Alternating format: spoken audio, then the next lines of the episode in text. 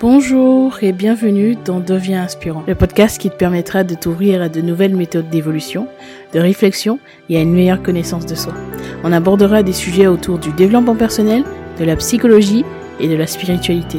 Je suis Gélissa Cerveau, je serai ton cobaye.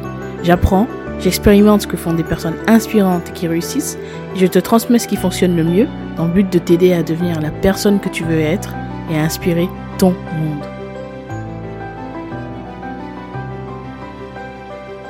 Bienvenue dans ce nouvel épisode. Aujourd'hui, on va parler de la blessure du rejet, comme tu l'as vu dans le titre, et euh, je vais t'expliquer euh, qu'est-ce que c'est la blessure du rejet selon Lise Bourbeau, l'aspect aussi psychologique. On va parler également de neurosciences, qu'est-ce que les neurosciences disent sur cette peur du rejet, et je te donner plein d'outils, d'exercices, euh, de choses que tu peux mettre en place dans ta vie tout de suite, qui pourront t'aider à dépasser la peur du rejet, à en guérir, et pouvoir vivre une, vie épanouie, même si jusqu'alors tu avais euh, cette difficulté à pouvoir faire face au rejet dans ta vie peut-être professionnelle, ta vie personnelle, dans tes relations. Comment est-ce que tu vas pouvoir l'utiliser même, je dirais, pour pouvoir te dépasser et comprendre plus de choses sur toi, parce que tu le verras, la blessure du rejet en dit plus sur nous euh, que simplement cette peur de, de ne pas être accepté. Ça en dit beaucoup et tu vas le voir dans cet épisode. Donc déjà, pour commencer, Qu'est-ce que la blessure du rejet? Selon Lise Bourbeau, c'est l'une des cinq blessures émotionnelles de l'âme fondamentales qui peuvent affecter notre bien-être et nos relations avec les autres. La blessure du rejet est considérée comme une blessure profonde causée par des expériences passées où nous sommes sentis euh, rejetés ou abandonnés, que ce soit par nos parents, par exemple, ça commence déjà avec les parents parce que forcément c'est les premières personnes avec qui nous sommes en contact euh, dès la naissance, c'est les personnes qui s'occupent de nous forcément euh, lorsqu'on est enfant, et donc par nos parents, nos pères ou d'autres figures d'autorité. Ces expériences peuvent laisser des empreintes émotionnelles durables et influencer notre estime de nous, notre façon d'interagir avec le monde, avec les autres. Il faut savoir que même si euh, tu as vécu une expérience de rejet dans l'enfance, ça peut t'impacter aujourd'hui, euh, même si ce sont des expériences qui se sont passées il y a très très très longtemps. selon Lise Bourbeau, les personnes qui portent la blessure du rejet ont tendance à se sentir indésirables, à craindre l'abandon et j'ai déjà fait un épisode d'ailleurs sur la blessure d'abandon. Tu peux le retrouver dans la description. Ils ont également cette crainte donc de l'abandon et, cette peur intense d'être rejeté par les autres. Elles peuvent donc euh, développer des mécanismes de défense tels que l'isolement, l'auto-sabotage ou l'hyperdépendance vis-à-vis des autres pour éviter de se confronter à la douleur du rejet. Et très souvent, ce sont des personnes qui vont avoir tendance à vouloir fuir les autres avant d'être rejetées. Rejeter l'autre pour ne pas être rejeté à son tour. Lise Bourbeau propose des outils, des exercices pour guérir de la blessure en encourageant les, individus à, se reconnecter avec leur estime de soi, à se libérer euh, des croyances limitantes, à développer des relations saines basé sur l'amour et l'acceptation de soi. Et euh, la blessure du rejet, c'est un, concept psychologique qui décrit euh, la douleur émotionnelle ressentie lorsqu'on se sent euh, exclu, ignoré ou rejeté. Ça peut se produire dans différentes situations, comme être exclu d'un groupe social, par exemple à l'école, ne pas être invité à une fête lorsqu'on est très jeune, ou être rejeté dans une relation amoureuse. Ça peut être des expériences dans des domaines complètement différents mais qui ont quand même de l'impact sur la perception qu'on a de nous-mêmes. L'une des principales raisons pour lesquelles euh, le rejet peut être si douloureux est que les êtres humains sont fondamentalement des êtres sociaux. Euh, nous avons un besoin inné de faire partie d'un groupe, de nous sentir acceptés et aimés.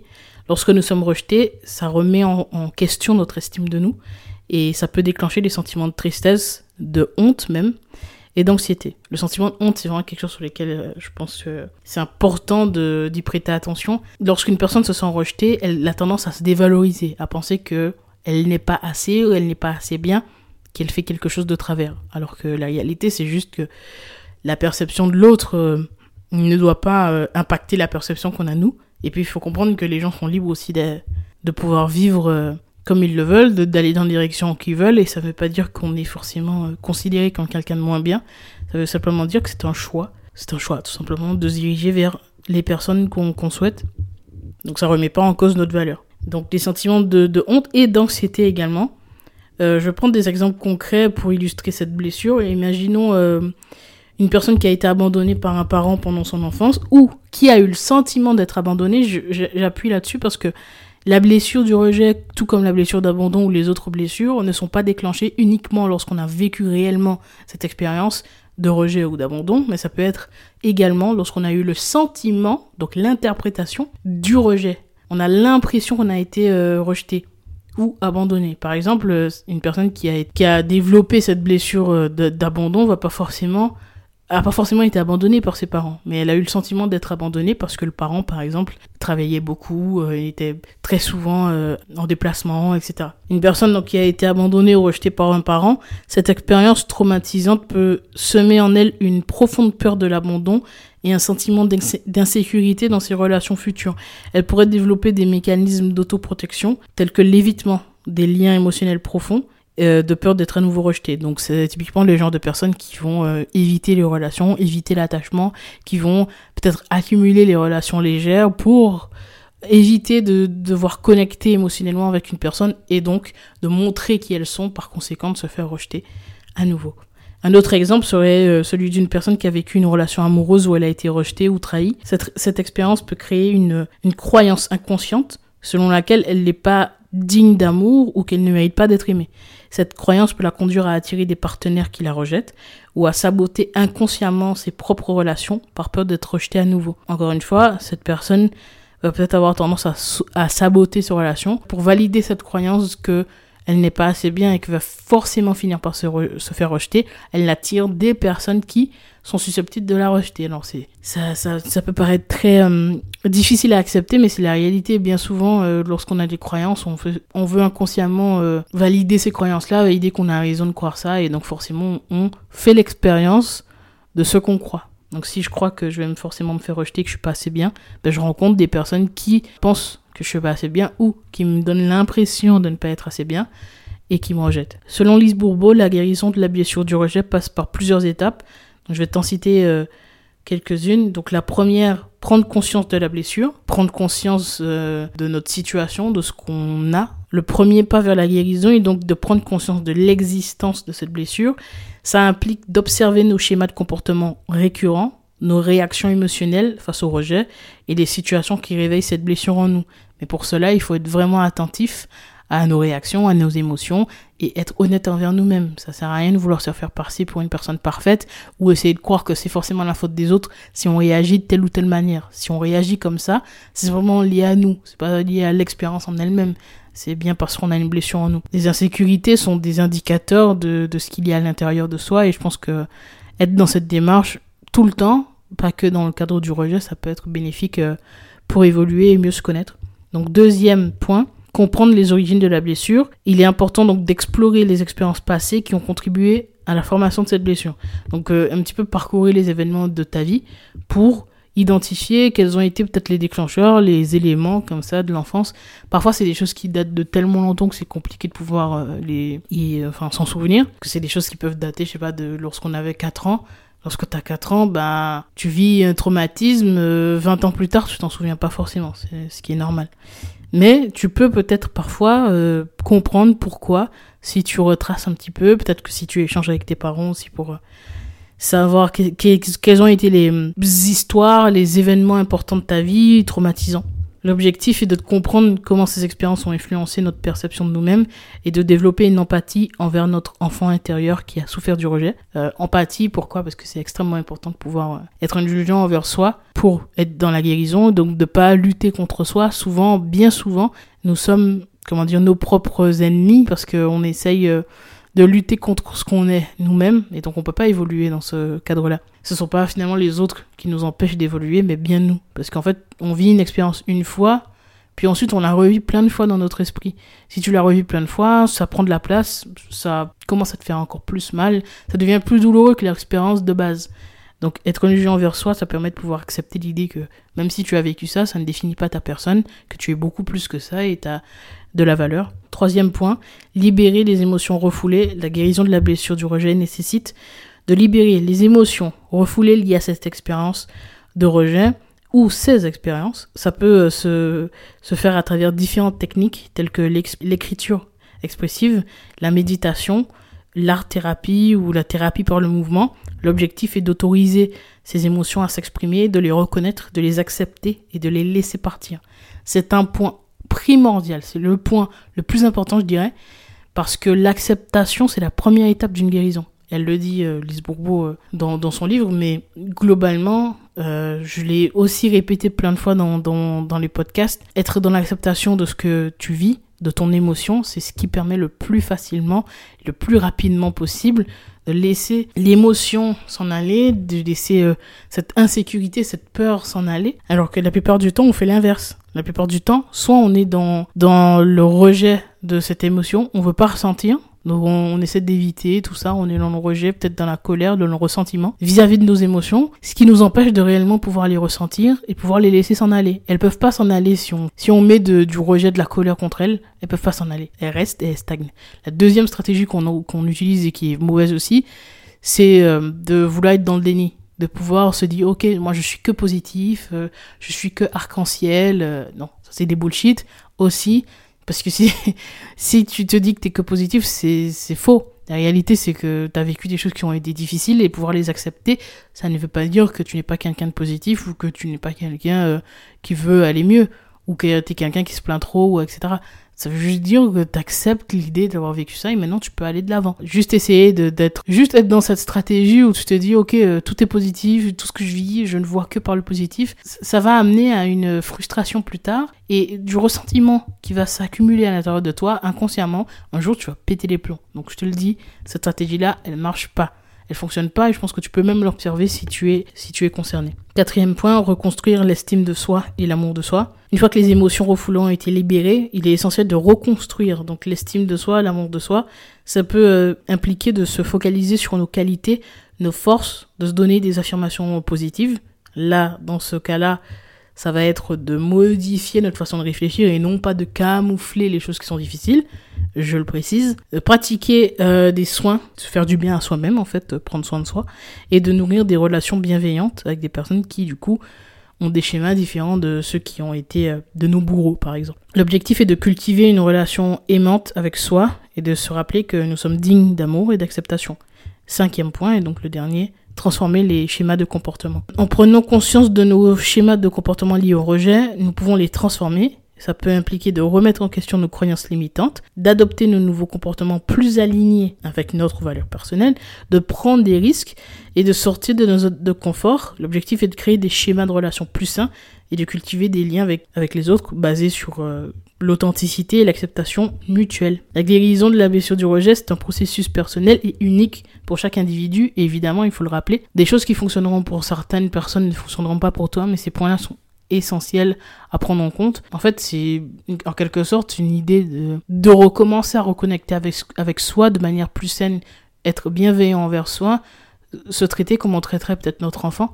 Euh, souvent les personnes qui ont vécu ça et qui ont vécu ça à répétition, ben pour ne pas faire revivre ça à leurs enfants, vont être peut-être plus bienveillants, plus patients, vont donner beaucoup d'amour, vont valoriser. Mais alors en fait, la, la question qu'on pourrait se poser, c'est est-ce que je serais ok de parler comme ça ou de traiter de cette manière-là mes enfants? La plupart du temps, tu dirais non. T'as pas envie de parler comme ça à tes enfants. Alors, euh, tu peux pas le faire avec toi-même. Tu le fais pas avec eux parce que tu les aimes. Donc, c'est une mauvaise idée de le faire avec toi puisque en fait tu apprends à t'aimer et si tu apprends à t'aimer tu peux plus te comporter comme ça. Donc l'idée encore une fois c'est pas de balayer tout ce qu'on ressent mais d'être dans l'acceptation. Ça permet juste d'apprendre qui on est et d'évoluer euh, dans ce sens là donc la guérison euh, il faut se rappeler que ça prend du temps. Ça demande de la patience et beaucoup beaucoup beaucoup de bienveillance envers nous-mêmes. Pour illustrer un petit peu euh, cette idée là je vais te donner un peu une image. En fait il faudrait imaginer en fait que tu es un imagine un arbre majestueux au milieu de la forêt, cet arbre représente ton esprit et ton cerveau. Au fil des années, cet arbre a subi euh, des intempéries, euh, des branches ont été endommagées, il lui reste une, blessure profonde causée par le rejet. Sauf que la nature est incroyablement résiliente, j'en parle parfois, c'est vrai que la nature est remplie de réponses pour nous. Et tout comme les arbres peuvent guérir leurs blessures et développer de nouvelles branches, ton cerveau a la capacité de se régénérer et de se transformer. Donc imagine maintenant que chaque pensée négative liée au rejet est représentée par une branche endommagée sur cet arbre et grâce à la plasticité cérébrale, tu peux nourrir cet arbre avec des pensées positives, avec des affirmations encourageantes, des expériences de renforcement. Chaque fois que tu remets en question une pensée négative et que tu la remplaces par une affirmation positive, c'est comme si tu permets à une nouvelle branche de pousser. Et ces nouvelles branches symbolisent euh, ta croissance personnelle, ta confiance en toi et ta résilience face au rejet. Tout comme la nature s'adapte au changement, ton cerveau peut se reconfigurer pour répondre de manière plus positive au rejet et au fur et à mesure que tu pratiques la pleine conscience, tu développes des racines solides de l'acceptation de soi et de la compassion. Donc, imagine que tu es un peu comme cet arbre qui se transforme, guérit et s'épanouit malgré les épreuves du rejet. Tu peux cultiver un, paysage intérieur où la blessure du rejet est progressivement remplacée par la force intérieure, une, confiance et un amour de soi profond. Rappelle-toi que la nature a un pouvoir de régénération extraordinaire et que toi aussi. Utiliser la plasticité cérébrale pour remodeler ton esprit, euh, laisser pousser des nouvelles branches donc, et créer une forêt intérieure florissante où le rejet n'a plus le, pouvoir de te définir. J'aimerais aussi aborder le, un ouvrage qui est intéressant sur le sujet du rejet, The Rejection Proof. Dans ce livre, l'auteur Jia Yang, j'espère que je prononce bien, l'auteur partage son expérience personnelle de rechercher activement le rejet dans le but de surmonter sa peur, donc du rejet. Il explore comment le rejet peut être une occasion d'apprentissage et de croissance personnelle dans la vie de tous les jours. De nombreux exemples illustrent la blessure du rejet, par exemple, pour encore en citer, lorsqu'un enfant n'est pas choisi pour jouer avec les autres enfants à l'école, il peut se sentir rejeté, se demander pourquoi il n'est pas aimé. De même, lorsqu'une personne demande à quelqu'un euh, de sortir, d'aller à un rendez-vous et qu'elle est rejetée, ça peut engendrer des sentiments de, tristesse et d'inadéquation. C'est important de reconnaître la blessure du rejet, d'apprendre à la gérer de manière saine. Ça peut impliquer de travailler sur l'estime de soi, comme on l'a vu tout à l'heure, de développer des relations positives et de chercher le soutien de professionnels de la santé mentale. Ça aussi, c'est un point très important de ne pas hésiter à aller voir un psychologue ou un psychothérapeute, euh, hypnothérapeute, etc.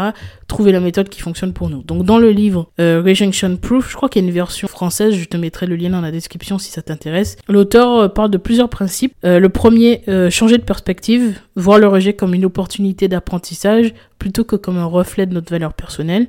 Deuxième point, sortir de sa zone de confort, on, on en parle tout le temps, s'exposer délibérément à des situations où le rejet est probable afin de développer la résilience émotionnelle. Et c'est justement ce que l'auteur fait dans le livre.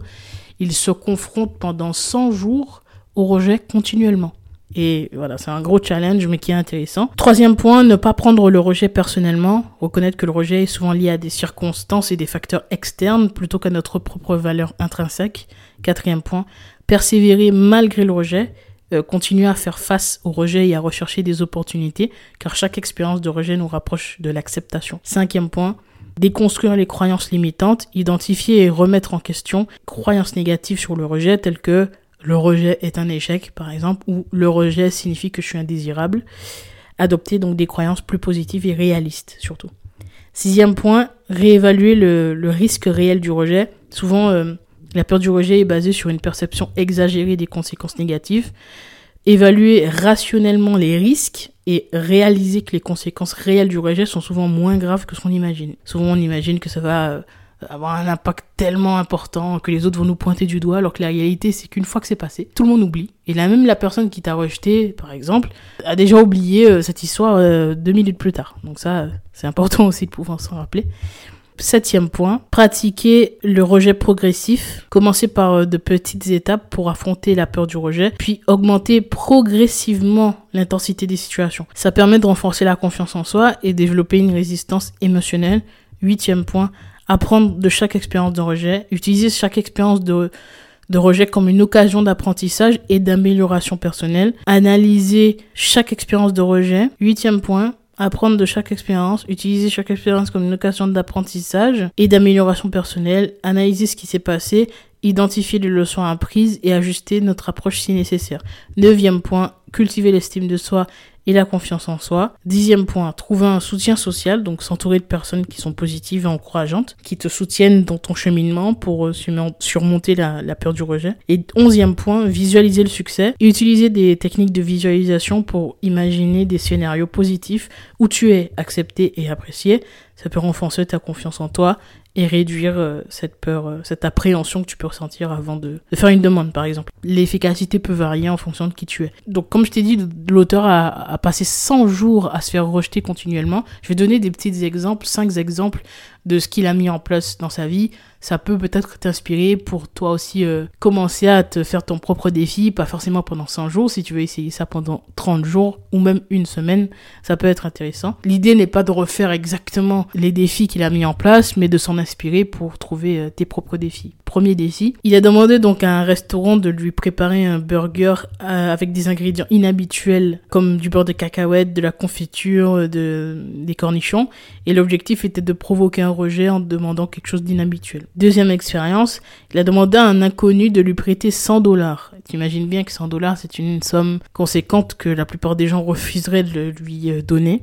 Et ça, c'est quelque chose, c'est quelque chose qui, en France, je pense que c'est une technique qui peut vraiment te challenger si t'as beaucoup de mal avec le rejet, parce que l'argent, c'est quelque chose, c'est un sujet très tabou, très compliqué, qui met les gens mal à l'aise. Donc, si t'as la capacité de pouvoir faire ce défi, euh, je pense que ça, ça, va faire que grimper ta capacité de résistance au rejet. Donc, il a demandé à une personne dans un parc de lui prêter 100 dollars, et cette expérience donc visait à, à faire face à cette peur et d'affronter l'inconfort de demander une somme importante à un étranger. Troisième expérience, donc il a appelé une pizzeria et proposé de livrer gratuitement des pizzas à des clients pour promouvoir son entreprise imaginaire. Donc l'objectif était de voir comment les gens réagiraient à une offre trop généreuse et de faire face au risque de rejet. Quatrième euh, expérience, il a demandé à un policier de conduire sa voiture de sport. Euh, donc il a abordé un policier, il lui a demandé s'il pouvait conduire sa voiture. Cette expérience visait à surmonter la peur du rejet face à une figure d'autorité et donc de sortir de sa zone de confort euh, avec une demande audacieuse. En France, je pense que face à un policier, peut-être éviter d'être éviter euh, certains types de défis, je pense que ça, ça risque de peut-être être compliqué, euh, l'outcome. Donc, euh, on va dire que ce défi, ça va, c'est encore un défi gentil. Ne va surtout pas embêter les policiers. Donc, cinquième expérience. Cinquième expérience, solliciter une danse avec une inconnue dans un centre commercial. Il s'est approché d'une femme dans un centre commercial et lui a demandé de danser avec lui. Cette expérience visait donc à faire face au rejet dans un contexte social en faisant une demande personnelle.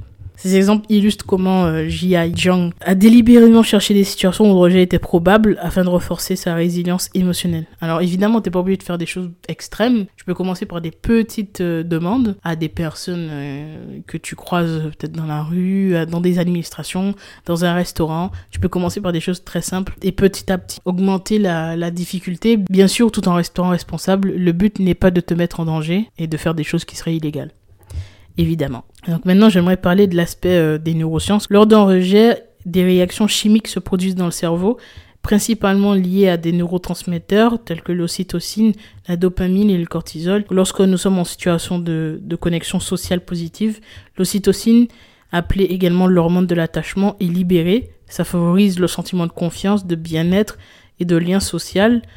Cependant, lors d'un rejet, la libération d'ocytocine peut être réduite, ce qui peut contribuer à des sentiments de solitude et de détresse émotionnelle. La dopamine, elle, est impliquée dans le, dans le circuit de récompense du cerveau et joue un rôle dans la motivation et le plaisir, Lorsqu'une interaction sociale est gratifiante, la dopamine est libérée, ce qui renforce donc les liens sociaux positifs. Et en revanche, lors d'un rejet, la libération de dopamine peut être diminuée, ce qui peut entraîner une diminution de la sensation de plaisir et de motivation. Et donc le cortisol, c'est une hormone liée au stress. Lors d'un rejet, le niveau de cortisol peut augmenter, ce qui peut déclencher des réponses de stress et d'anxiété. Des niveaux élevés de cortisol sur une période prolongée peuvent avoir des effets néfastes sur le bien-être émotionnel et la santé globale. Donc c'est pour ça que c'est important aussi de pouvoir être dans l'acceptation de ce qu'on ressent, comme on l'a vu tout à l'heure, pour éviter de faire grimper ces taux de cortisol et donc de se créer des problèmes de santé parce qu'on a tendance peut-être à minimiser ça, mais c'est vrai que le stress répété, ça crée des soucis de santé et c'est vraiment pas quelque chose de souhaitable forcément. Évidemment, encore une fois, les réactions chimiques peuvent varier d'une personne à une autre. C'est influencé par euh, de nombreux facteurs tels que la perception individuelle, euh, les expériences antérieures, les, les différences biochimiques qu'on peut observer chez les personnes.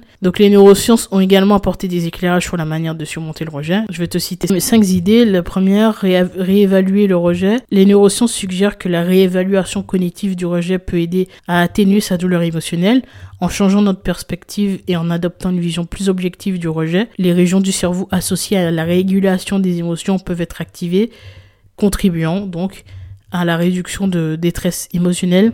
Deuxième point, renforcer les connexions sociales positives. Les neurosciences soulignent l'importance de renforcer les connexions sociales positives, comme on l'a vu tout à l'heure, pour contrer les effets du rejet. S'engager dans des interactions sociales agréables et soutenantes peut stimuler la, libération d'ocytocine, comme on l'a vu, qui est l'hormone de l'attachement. Troisième conseil, pratiquer l'empathie. L'empathie consiste à se mettre à la place des autres et à comprendre leurs sentiments, ce qui peut être bénéfique pour surmonter le rejet. Les neurosciences montrent que l'empathie active les régions du cerveau associées à la compassion et au soutien social, ce qui peut aider à diminuer la détresse émotionnelle liée au rejet.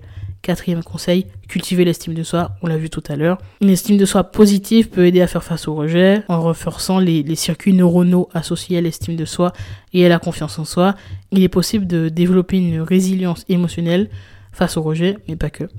Et cinquième conseil, la régulation émotionnelle. Les neurosciences mettent en avant l'importance de la régulation émotionnelle pour surmonter le rejet pratiquer des techniques de gestion du stress, la respiration profonde, la méditation comme on l'a vu, le yoga peuvent aider donc à, moduler les réponses émotionnelles et à réduire la détresse liée au rejet. On a parlé tout à l'heure de plasticité cérébrale. Je vais te citer cinq exemples concrets de façon de pouvoir utiliser la plasticité cérébrale pour surmonter la blessure du rejet. Premier exemple, identifier tes pensées automatiques et négatives. Lorsque tu fais face au rejet, prends conscience des pensées négatives qui surgissent automatiquement dans ton esprit, comme par exemple je suis indésirable ou personne ne m'aime, et ces pensées peuvent renforcer la blessure du rejet. C'est très important de pouvoir identifier ces pensées.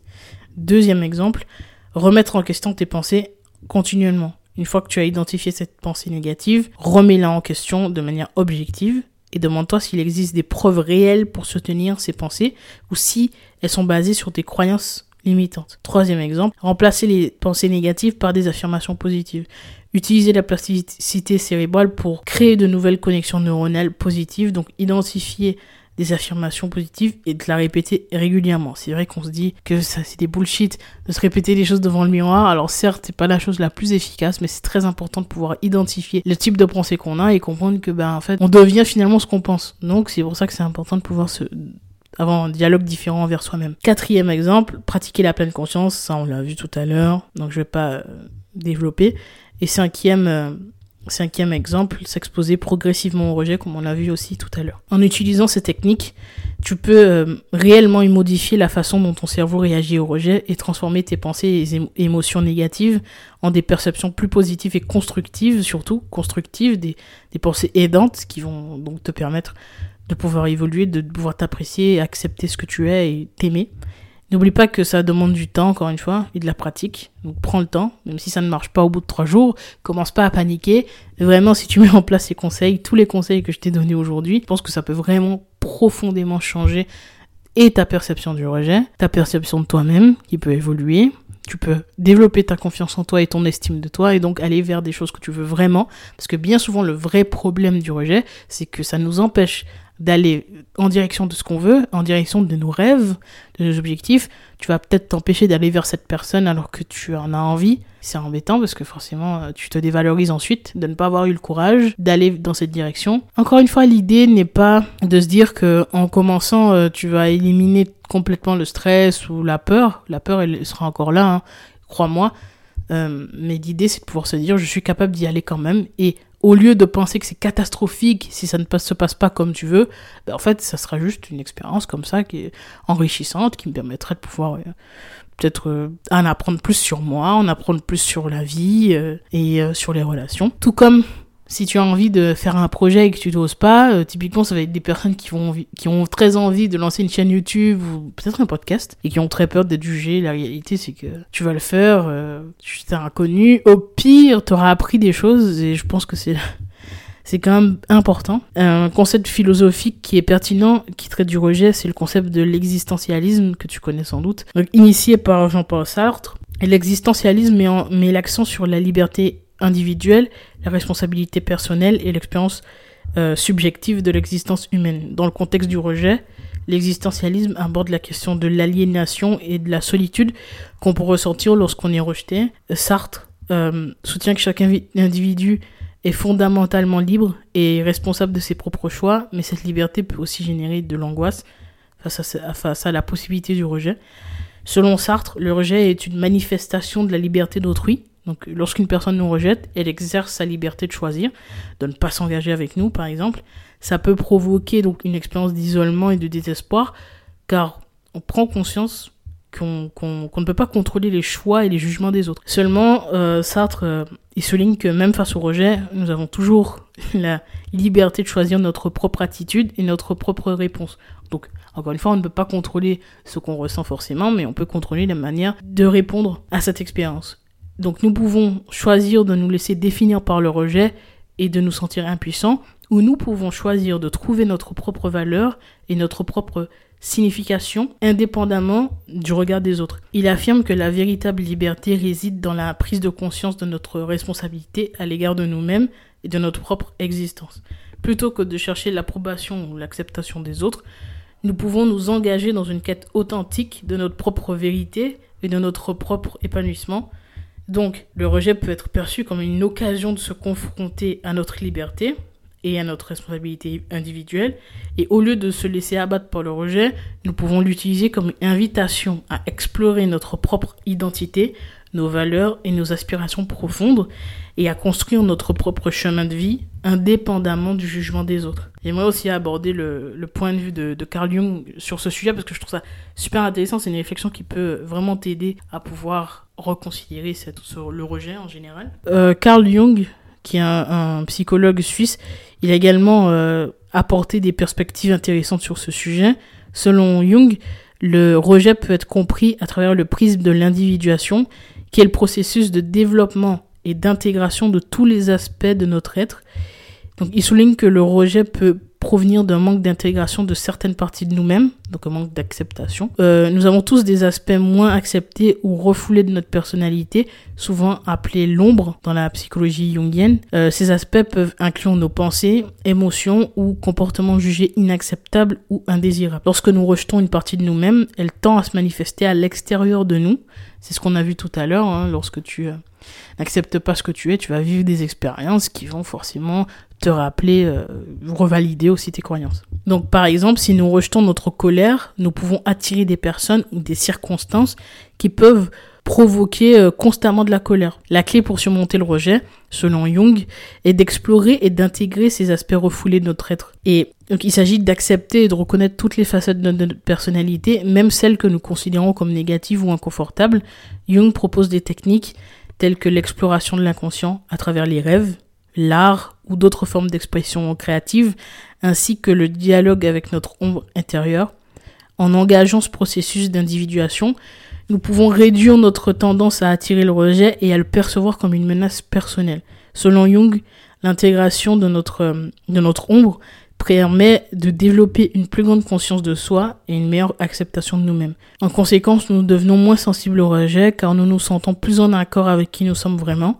Donc il est important de noter que le travail d'intégration de l'ombre peut être un processus profond et complexe et donc il est bénéfique de rechercher de l'aide d'un professionnel, d'un psychothérapeute par exemple, psychologue ou un thérapeute jungien pour, euh, pour guider ce travail-là. C'est un travail qui, qui prend du temps, qui est, qui est conséquent et c'est très souvent difficile de le faire soi-même, de s'observer d'être assez honnête envers soi et assez euh, actif dans cette recherche de, de connaissance de soi. Alors évidemment, la connaissance de soi, c'est quelque chose qui, qui s'apprend et, et, et, qui peut se faire par soi, mais c'est vrai que ça peut être intéressant d'aller voir une personne compétente pour nous aider dans ce cheminement et comprendre que parfois, même si tu commences le travail seul, ça peut être bénéfique de continuer lorsque tu es face à peut-être une impasse, c'est continuer donc avec l'aide d'une personne extérieure qui pourra t'aiguiller dans ton travail sur toi, ton travail de guérison. Alors là, on a parlé de rejet et je pense que c'est un sujet qui est, qui est très intéressant. Je pense que je t'ai donné beaucoup d'éléments qui, je pense sincèrement et j'espère, t'aideront à guérir du rejet, à mieux accepter cette idée d'être rejeté, qu'est-ce qui est à l'origine de cette peur et de cette blessure,